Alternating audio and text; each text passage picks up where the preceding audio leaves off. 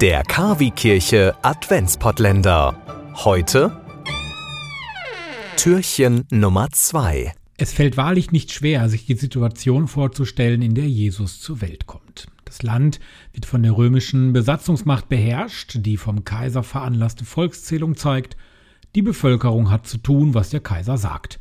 Die Zählung hat letztendlich kein anderes Ziel, als noch besser berechnen zu können, wie viel und wie viel mehr den Beherrschten abgenommen werden kann. Die Vorschriften sind also eindeutig. Die Einschreibung eines Paares oder einer Familie hat am Geburts- bzw. Herkunftsort des Mannes zu erfolgen. Ob und wie die Betroffenen dorthin kommen, ob das Geld dafür reicht, darum geht's gar nicht. Das Lukasevangelium beschreibt eindrücklich, wie sehr Maria und Josef dieser Wirklichkeit ausgesetzt sind. In dieser biblischen Perspektive stellt die diesjährige Adveniat-Aktion unter dem Motto Überleben auf dem Land die 20 Prozent der Bevölkerung Lateinamerikas und der Karibik in den Vordergrund, die auf dem Land leben und deren Alltag von einem täglichen Kampf ums Überleben bestimmt ist. Besonders das Coronavirus stellt die Menschen in Lateinamerika vor große Herausforderungen. Weit entfernte Gesundheitsstationen, schlechte Infrastruktur, vor allem jetzt in der Corona-Krise. Die Gesundheit großer Teile der Landbevölkerung steht auf dem Spiel.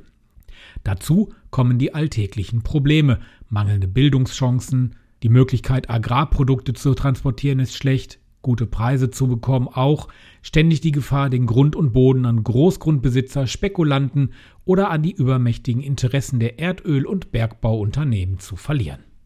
Diese Alltagswirklichkeiten betreffen die Gemeinschaften in gleicher Weise in Brasilien und Lateinamerika, wobei letztere sich oft am wenigsten wehren können. Die Parallelen dieser Welt zur Welt Jesu liegen auf der Hand. Im Lukasevangelium finden Maria und Josef den Platz in einem Stall. Die Ärmsten der Armen der damaligen Gesellschaft, die Hirten, die selbst nichts haben und nichts besitzen, sind die ersten Besucher. In dieser Armut scheinen gerade sie zu verstehen, was in diesem Kind anbricht. Das gleiche gilt wohl für die Menschen, die in Lateinamerika oder der Karibik mehr überleben als leben. Ihr Sinn für Gemeinschaft ist stark ausgeprägt, sie helfen und unterstützen einander.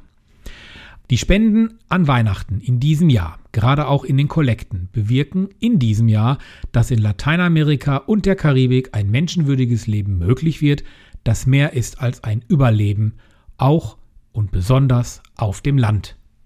Spenden wir in diesem Jahr bei der Adveniat-Kollekte für die Menschen in Lateinamerika.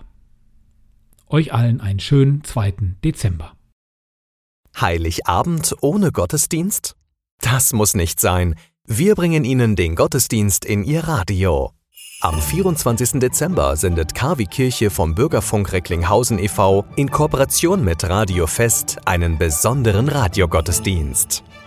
Impulse, Andachten, Gebete, natürlich die Weihnachtsgeschichte und Musik von Klassik bis hin zu modern.